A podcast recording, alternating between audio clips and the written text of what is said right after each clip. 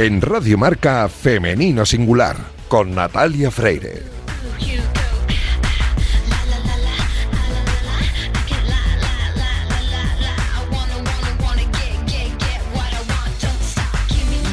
Buenos días y bienvenidos un sábado más a este espacio de radio en el que nos empeñamos en dar visibilidad y voz a las mujeres que hacen que nuestro deporte sea cada vez más grande. Nos encanta ver triunfar a nuestros deportistas, ya sean hombres o mujeres, pero permitidnos que en la próxima media hora hablemos solo en femenino singular, que es el nombre de este programa que escucháis ahora mismo en la sintonía de Radio Marca. Os recuerdo que podéis encontrar los audios de nuestros programas en todas las plataformas de audio y también en la web de marca.com. Y a los mandos técnicos me acompaña Raquel Valero, que ya está haciendo que todo suene a la perfección. ¡Arrancamos ya!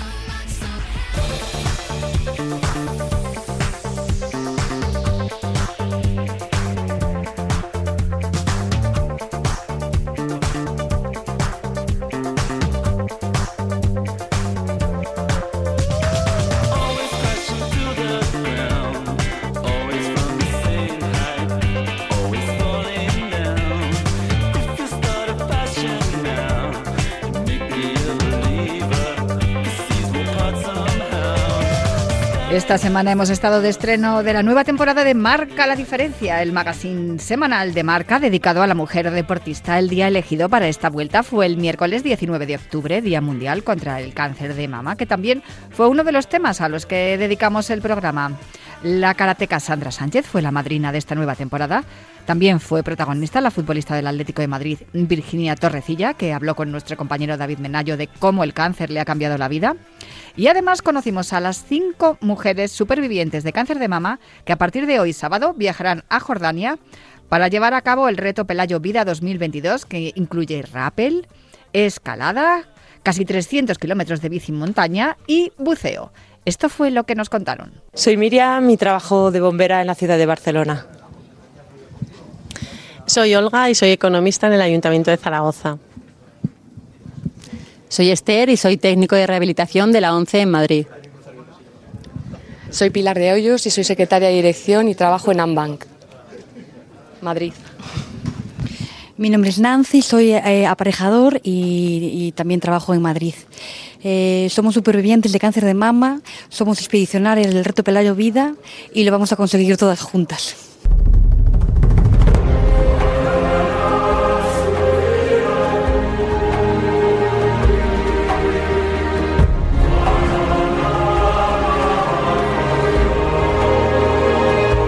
Para mí el cáncer fue un zasca, un zasca que me daba la vida eh, diciéndome, oye, mm, despierta y quiérete un poco más. Porque siempre estamos, muchas veces las mujeres estamos cuidando de los demás, ¿vale? Somos las eternas cuidadoras y no nos cuidamos a nosotras. Al principio yo creo que piensas que te mueres me decían los médicos, no, es muy pequeñito, hemos, estamos muy a tiempo, pero yo creo que todo el mundo al principio piensa que te mueres, que esto ya es el fin, ¿no? Y entonces te empiezan a pasar muchas cosas por la cabeza y a mí lo que más me pesaba de todo era que mis hijas se quedaban sin madre, ¿no? Entonces yo tres días sin parar de llorar, el cuarto día ya acepté la situación, eh, vi que tenía que salir yo sola adelante, que nadie me iba a sacar de esa situación, que tenía que ser yo y lo afronté. Simplemente acepté y luego pues intenté normalizar todo lo posible el cáncer dentro de mi vida. No le daba demasiada importancia, o sea, mi vida no giraba en torno al cáncer. Para mí el deporte fue muy eh, fundamental en el proceso porque me ayudó muchísimo. Yo me iba a correr dos o tres días a la semana con la quimio, calvita, me iba por el parque a correr y, bueno, pues cada día corría un poquito más, porque al principio no podía correr mucho, pero me, me, servía de estímulo, ¿no? Cada día me encontraba más fuerte. Entonces, para mí el deporte siempre me ha salvado, pero en esta, en esta ocasión me salvó del todo. Yo quería ser madre y para un posible tratamiento de fertilidad, lo que fuera, quería controlar que todo estuviera bien y me hice pruebas. Decidí, decidí hacerme una mamografía de control y totalmente rutinaria pensando que era control y ya está y sí salió allí salió porque además en mi caso no era palpable no me lo hubiera podido detectar por acto exploración por lo cual la detección bueno eh, fue gracias a la prueba y por eso, bueno, digo muchas veces que gracias a mi hijo, mi hijo me salvó la vida antes de nacer. No, no, el cáncer no es el final. Muchas veces el cáncer, pues es, bueno, sí que es una, como una grieta enorme o un, un cambio ¿no? de, en tu vida pero no, es no siempre es un final, pues muchas veces es un inicio o es una continuación y, más allá del cáncer hay vida y hay muchas cosas todavía. Bueno, pues mi diagnóstico fue en el año 2020, después de una, bueno, yo había pasado una revisión eh, en el mes de mayo, llevaba 10 años con un, programa de revisión semestral brutal como consecuencia de que dos hermanas mías fallecieron bueno, de la misma patología eh, hace ya, bueno, una hace 20 años y otra hace 10, ¿no? Eh, estaba todo bien, lo que es la revisión, y al mes siguiente yo misma me noté mm, eh, lo que es un dolor, dolor en un pecho. Entonces, bueno, dudé en volver porque realmente en principio estaba todo correcto, pero luego lo pensé, mira, con los antecedentes que tengo y tal, creo que debo ir. Y efectivamente, al final, bueno, me acerqué y, fui, pues bueno, un, eh, ¿cómo me lo tomé? Pues como un shock, la verdad es que un shock. Primero, primero por lo que es la enfermedad en sí y pensar en todo el proceso de cirugías, tratamientos. Y luego también, sobre todo, por el tema mental. La verdad es que también por el tema familiar, tenía una carga ahí mental brutal, que es que los miedos estaban continuamente aflorando y, te, cuestionabas el por qué, ¿no? A ver, ¿por qué me, ha tocado a mí también? ¿Qué, mejor suerte o no voy a tener que ellas? Yo recuerdo en esa consulta como, como el médico, eh, porque a mí cuando me dijeron es cáncer, yo me eché a llorar y ya no, no reaccioné. Entonces recuerdo como el médico le decía a mi pareja, dice, te voy a contar, te voy a contar todo lo que tenéis que hacer, te lo voy a contar a ti porque ahora mismo ella no está escuchando, ella misma ahora mismo no está reaccionando, ¿no? Pues el reto Pelayo Vida 2022 consiste en un rappel de 1.300 metros, eh, después son 285 kilómetros en bici de montaña hasta llegar a Petra. Y después es un trekking y escalar la segunda cumbre más alta de, Jordania y terminaremos eh, realizando buceo en el Mar Rojo. Y durante el proceso de mi radioterapia conocí Reto Pelayo Vida yo no lo conocía antes y recuerdo perfectamente el documental de Anapurna Bike. Ver a cinco mujeres que habían padecido lo mismo que tú, que estaban subiendo por el Anapurna en bicicleta, pues eso a mí, yo soy deportista desde pequeñita, he competido en atletismo, he estado federada 20 años. Luego, pues la edad, dejé el atletismo y empecé desde hace más de 20 años con la bicicleta. Y, la bicicleta pues ha sido mi, conexión con el, soltar todas las emociones, las angustias. Y para mí Reto Pela Llovida es una prueba de esfuerzo y superación, es un reto elegido y un impuesto como el cáncer que además tiene un mensaje muy muy fuerte para todas esas mujeres y hombres que están pasando por el reto de superar un cáncer, eh, pues de que darles esperanza y que se puede. E incluso cuando estado en proceso de, de, recuperación, gracias al deporte y a lo poquito de ejercicio que podía hacer según los días que yo estaba con el tratamiento, pues sé que eso, eso ha sido sanación para mí. Y ahora pues estoy aquí, aprendo un montón. Además es que la escala de valores te cambia. Yo, pues en esos momentos de mi vida, además tuve un proceso, pues estaba en un proceso complicado de separación y recuerdo que tenía la vida desmontada. Llegó a los 20 días el cáncer y eso me hizo hacer un clic y decir, bueno, vamos a coger el toro por los cuernos, vamos a luchar, a enfrentarnos a esto y todo lo demás me importa un bledo.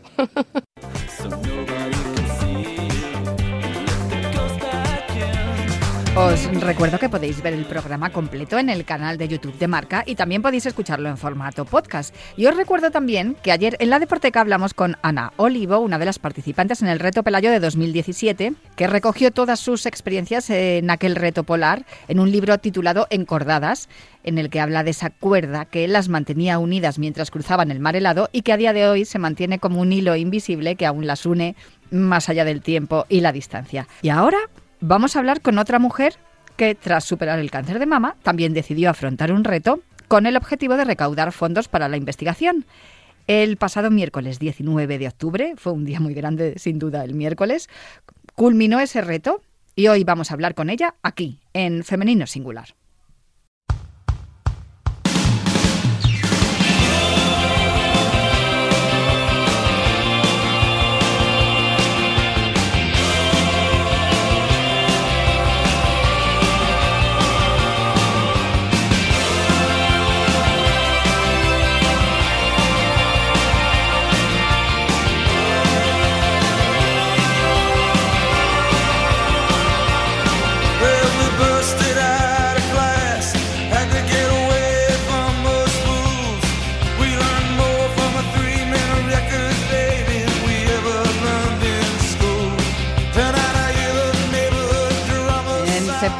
2019, nuestra protagonista de hoy emprendió un viaje alrededor del mundo en una Royal Enfield Himalaya, una pequeña motocicleta de 400 centímetros cúbicos con la intención de recaudar fondos para dos buenas causas, el proyecto Mujer a Mujer de la Fundación Vicente Ferrer, que consiste en proporcionar a las mujeres de la India la oportunidad de mejorar su situación ante la sociedad, y también para CRIS contra el cáncer, que se dedica al fomento y al desarrollo de la investigación para eliminar esta enfermedad. Pero cuando en marzo de 2020 se encontraba en Chile, tuvo que suspender el viaje a causa de la crisis del COVID. Casi dos años después, consiguió retomar su reto y hace unos días culminó su aventura en Nueva York. El nombre de nuestra protagonista es Marta Insausti, la motera. Muy buenas, motera, ¿cómo estás? Muy bien, fenomenal, muy feliz, muy feliz, muy feliz. Has conseguido terminar por fin. Ha costado, ¿eh? Ha costado. Se, se, había puesto cuesta arriba el tema, sí. Parecía que los astros querían que no lo hiciera, pero soy un poco cabezona. No hace falta que lo, que lo jures porque desde luego te creo. Recuerdo, bueno, eh, cuando emprendiste esta aventura, recuerdo hablar contigo un mes después, estabas, creo recordar, en Turquía, ibas camino además a, a Nantapur. Em, yo te pregunté, pues, eh, por muchas cosas, ¿no? Pero sobre todo si habías visto el recorrido, porque ibas a cruzar una serie de países que estaban en conflictos bélicos, fíjate, ¿eh? Eh, eh, ha pasado el tiempo, pero la cosa parece que sigue igual, igual que entonces. Y tú me dijiste que preferías, que, habías planificado el viaje, pero que preferías no pensar mucho en los peligros que te podían esperar, porque tu objetivo era eh, especialmente pues visibilizar esta, esta enfermedad y también lo que estaba ocurriendo, lo que ocurre en Anantapur, que Fíjate tú que hace unos meses, en verano, hablamos con Juan Manuel Vieira, que es el responsable de la ultramaratón Anantapur de la Fundación Vicente Ferrer, y me dejó un titular que dijo que cada día es un milagro allí. Conseguiste llegar a Anantapur y, yo creo que aquella experiencia fue ya mm, maravillosa, ¿no? Sí, sí, sí, sí, sí. Bueno, además es que no lo tenía previsto, eh, iba con retraso sobre la fecha que yo pensaba llegar y llegué justo en Navidad, pasé la Navidad en Anantapur, entonces fue todo súper emotivo eh, y efectivamente allí cada día es un milagro y cada céntimo de euro se utiliza como si fuera un millón de euros. Es increíble lo que hacen, increíble lo que se aprovecha. Recuerdo pues eso, que hablamos primero en octubre, cuando recién acababas de empezar, luego hablamos en Navidad también, y después volvimos a hablar ya en mayo, porque claro, surgió lo del COVID y en marzo tuviste que volverte de Chile, dejaste allá la chiquitina, que es como le llamas tú a tu, a tu Royal Enfield, que dices que es más dura que las piedras esa moto, se ha portado bien, ¿no? Bueno, pues mira, os tengo que contar, murió eh, justo en Nueva Orleans cuando habíamos conseguido cruzar la última frontera. No me lo puedo creer. Estábamos en Estados Unidos, sí, sí, y he llorado mucho, mucho, mucho, y la he hecho mucho de menos. Yo llamé a una grúa, me quedé en una carreterita, menos mal, no en una gran autopista, y, y me, me llevaron de vuelta a Nueva Orleans, al concesionario de Royal Enfield y bueno, pues ahí empecé a contactar con, gente que he ido conociendo en el viaje, a ver si me podían echar un cable, porque allí me decían que hasta dentro de un mes no me podían atender, en fin, todas estas cosas ya del primer mundo, ¿no? Del mundo civilizado que necesitas pedir hora por internet y todas esas cosas. Y, entonces, madre mía, se, se, puso en marcha la maquinaria. Eh, a la hora me estaba escribiendo el responsable de Royal Enfield Estados Unidos, que iba una persona para allá a ver la moto, que, bueno, en fin, el caso es que me dijeron, la moto está destrozada, se había quedado mm. sin aceite, por, bueno, por, por, me habían hecho una reparación y creemos que, bueno, metieron la pata y, mm. y fue por eso. Y entonces, pues ahí yo llorando en el concesionario, mm, el chico estaba tan el pobre hecho polvo de verme y además que yo le decía, es que terminaba la vuelta al mundo en Nueva York, no puede ser. Qué rabia, tan cerca. sí, y entonces me dijo, ¿te parece si te cambiamos todo el equipaje a otra, esa del escaparate, y sigues hasta Nueva York y allí la dejas? Y digo, ¿de verdad? Me dice, sí, sí, sí, sí. Y, nada, se puso un chico ahí a cambiarme el equipaje, las defensas, el no sé qué, los navegadores, todo lo que llevo en la moto. Y por la tarde salí con, con la moto y con ella he llegado a Nueva York. O sea, has llegado a Nueva York desde Nueva Orleans con una moto prestada porque la chiquitina se ha quedado allí en Nueva Orleans, la pobre. El caso es que has acabado el reto con, con una moto prestada. Eh, ¿Te la vas a quedar o la tienes que devolver? No, ya la he devuelto. ya, la, ya, la, he devuelto, sí, sí, sí, no, no. Esa era prestadísima, pero ayer, bueno, esto todavía está muy en el aire, pero me, dijo la persona de Nueva Orleans que, que si conseguía, que si le mandaba las piezas que hacían falta para repararla, que él no me cobraba la mano de obra que me la arreglaban y me la enviaban a España. Entonces todavía tengo la esperanza de en el futuro recuperar a la chiquitina. A ver si es posible que sea así, ojalá. Bueno, eh, el caso es que eh, ella ha hecho su trabajo y tú has hecho el tuyo. No sé si has conseguido recaudar el objetivo que te habías planteado, que eran 10.000 euros, si no recuerdo mal. No sé si has llegado a conseguirlo o todavía tenemos que seguir pues, apretando. hay que apretar, hay que apretar porque soy muy mala con esto. Eh, no he querido durante el viaje mm, ser demasiado pesada porque lo que quería es que la gente un poco que me ha seguido de forma fiel y que alucino porque uno no es consciente de toda la gente que hay ahí detrás. Y, y, yo lo que quería era pues un poco de evasión, ¿no? que la gente se levantara por la mañana y viera pues que, el paisaje, la carretera, lo que, yo qué sé, culturas, eh, monumentos, ¿no? Un poquitín de evasión. Y ahora al final es donde estoy apretando y bueno, pues eh, va subiendo todos los días la donación y bueno, pues vamos a ver si en estos días finales eh, conseguimos llegar.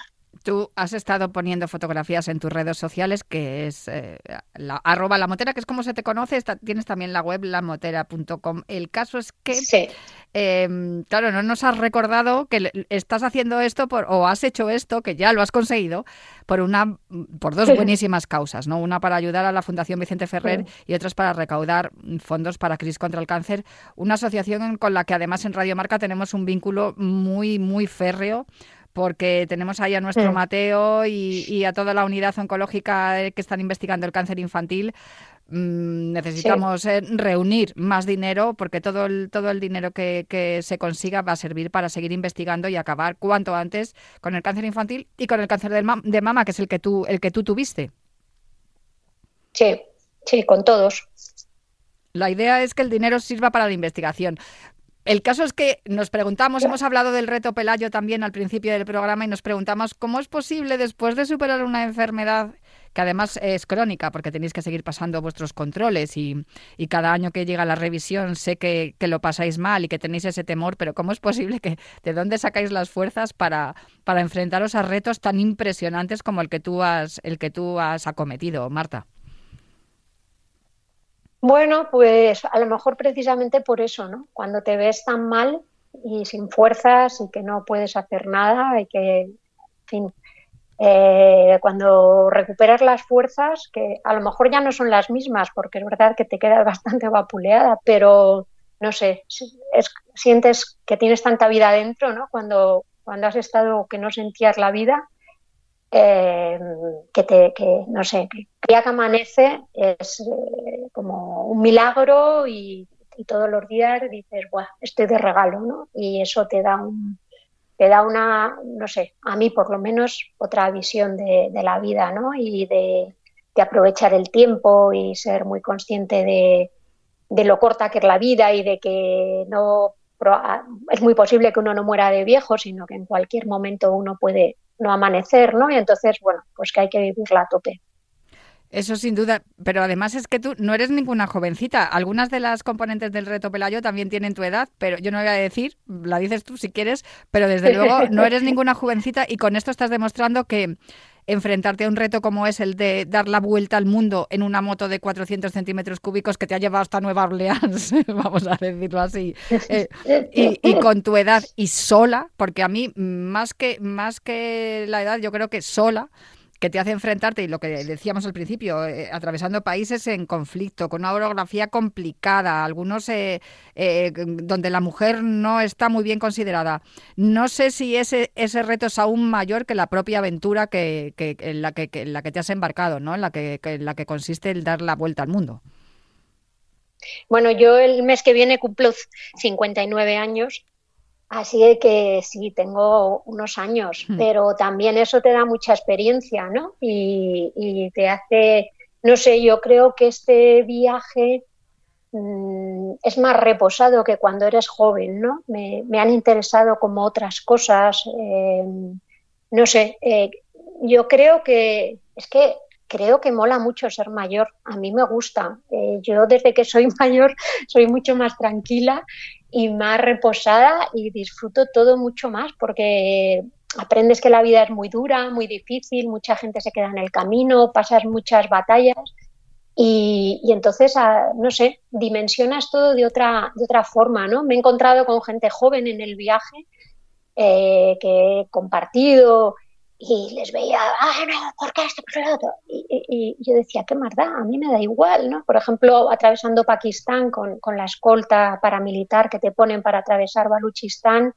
coincidí con, con dos, con tres eh, personas, eh, gente joven en bicicleta, ¿no? Y se pasaban todo el día con los soldados. ¿Pero a dónde vamos? ¿Pero dónde vamos a dormir? ¿Pero dónde vamos a comer? Pero y yo decía, ¿pero qué más les dará? Si, si nosotros aquí no tenemos nada que decir, claro, a mí me daba lo mismo, yo me subía a la moto, seguía el coche. Pues donde me dijeran que paraba, yo ahí paraba, pero ellos querían saber, bueno, pues eso de la juventud, ¿no? Ese ansia de, de y entonces digo, uy, qué, tranquilo cuando eres mayor y pasar de todo.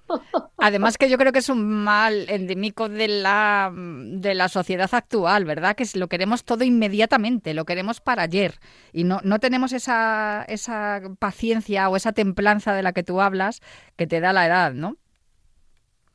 Sí, sí, sí, por eso yo creo que y bueno, tenemos achaques, ¿no? De la edad, claro, a mí muchos días me duelen muchas cosas. Además, yo eh, sigo con mi tratamiento oncológico, con mi tamoxifeno que toman tantas mujeres que han tenido que te vapulea bastante y que tengo calambres en los músculos y esas cosas. Pero, pero bueno, es parte del reto, ¿no? El luchar contra tus tus propias limitaciones y decir, no, yo no me voy a quedar sentada porque y demostrar que aunque se tenga unos años y se tengan achaques y tal, que la cabeza manda sobre todo el resto del cuerpo y que si quieres, puedes y no hay ningún problema. Cuéntanos cuál ha sido el momento más emocionante de, este viaje en dos, en dos tandas que ha sido, porque claro, el primero fue hasta Chile hasta marzo de 2020 y luego desde febrero de 2022 hasta, hasta el 19 de octubre de, este mismo año. Pues mira, eh, bueno, Anantapur, claro, cuando llegué, que estaba esperándome Ana Ferrer, en fin, eso fue súper emocionante, súper emocionante. Y ahora, claro, Ahora cuando, cuando cruzaba el puente y veía el skyline de, de, Manhattan, pues no te quiero contar, ¿no? Porque además es como que Nueva York es muy emblemático para acabar, ¿no? Muy fotogénico, muy, muy todo. Y entonces yo decía, ¡buah! Porque además ni siquiera tenía claro que iba a acabar en Nueva York, iba a acabar en Estados Unidos, pero dependía de, de yo quería acabar en Nueva York, pero si llegaba más tarde, eh, podía hacer mucho frío y ya no, no iba a subir tan al norte, ¿no? Pero justo ha empezado antes de ayer el frío, hace un frío pelón, pero hasta ahora ha hecho muy bueno y, he podido llegar a Nueva York, que era mi ilusión, ¿no? Entonces, doblemente contenta y luego eh, que he podido llegar el 19 de octubre, eh, apreté el paso para poder llegar el, día de, de, la lucha contra el cáncer de mama y eso también pues me, me, motivaba mucho y, bueno, pues lo conseguí. ¿Cuál es el animal más pintoresco con el que te has cruzado en la carretera? Ay, aquí en Estados Unidos me ha dado mucha lástima que hay muchísimos animales silvestres atropellados, oh. muchos ciervos, mm. mucho animal silvestre precioso atropellado en la carretera y me ha dado muchísima pena. Y en la carretera, en la carretera no te creas, no, no me he encontrado, bueno, por todo el mundo perros atropellados, a, patadas, a patadas. Qué lástima. Y, y luego, pues nada, imagínate, Costa Rica. Sí que en Costa Rica he visto monos desde la, desde la moto, pero andando por los parques y tal, ¡buah! Costa Rica es una pasada de, de, de, ¡buah! de bicherío, de plantas, de naturaleza, de todo. Es, es una maravilla. Yo te iba a preguntar por las llamas, porque he visto algunas fotografías en redes sociales de las llamas cruzando Sí. la carretera que son ah, súper bueno, es verdad, divertidas. claro, sí. es que es, En Perú, ¿no? En el Claro, Valle de Colca. es que es- es- Sí, claro, es que se me olvida. Hace ya tantos meses que pasé por allí. Claro, sí, sí, eso fue precioso. Bueno, es que he vuelto completamente enamorada del altiplano. Eh, el altiplano que empieza en Chile y todo Perú y termina en Ecuador es un, paisaje y un tan emocionante porque no hay casi vida está a muchísima altura, te cuesta respirar, a tu corazón le cuesta al pobre ahí, te notas, a la moto también le costaba andar, pero es un silencio, una quietud, ese viento así, y ves corriendo a las llamas, a, las vicuñas, que la- las llamas son domésticas, las vicuñas son salvajes, eh, a las, pocas aves que viven a esa altura, ¿no? y tú ahí en medio, que no hay nadie con esa naturaleza, los lagos, ¡buah! Es, es increíble. Es que yo cuando ya salí del altiplano decía, no lo voy a volver a ver nunca más, yo, esto es... Y, y es muy, es un paisaje, a mí personalmente me ha emocionado y conmocionado mucho. Me he parado muchas veces a mirar eh, la inmensidad y, y me caían lágrimas de emoción de, de cómo puedo estar en un sitio tan remoto y tan sumamente precioso, ¿no? Desde luego, imagino que habrás hecho muchas eh, filmaciones, ¿no? Y habrás hecho muchas fotografías. Te he visto en algunas eh, imágenes también con tu cámara, con tu cámara colgada y, y disfrutando de esto que nos estás contando. Pero lo más importante de todo es Sí. recaudar los fondos que nos hacen falta. ¿Dónde podemos ayudar?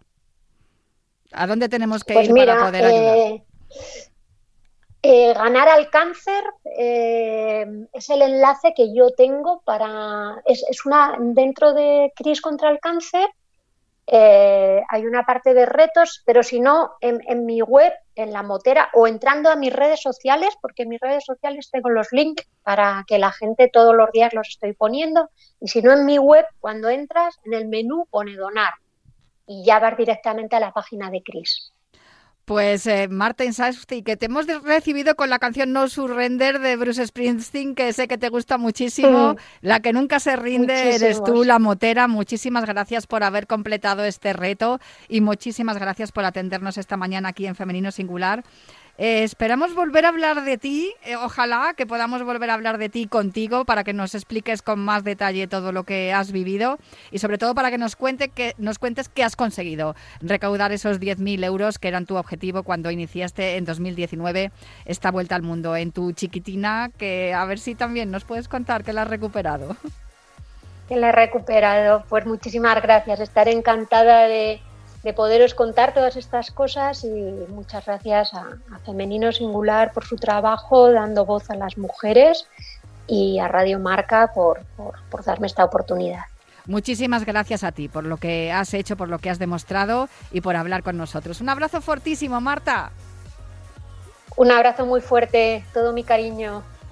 Ah, Es que da gusto pasar las mañanas así, hablando con mujeres extraordinarias. Nosotros nos vamos ya, pero os espero aquí el próximo sábado para seguir hablando de mujer y deporte en Radio Marca en Femenino Singular. Hasta la semana que viene.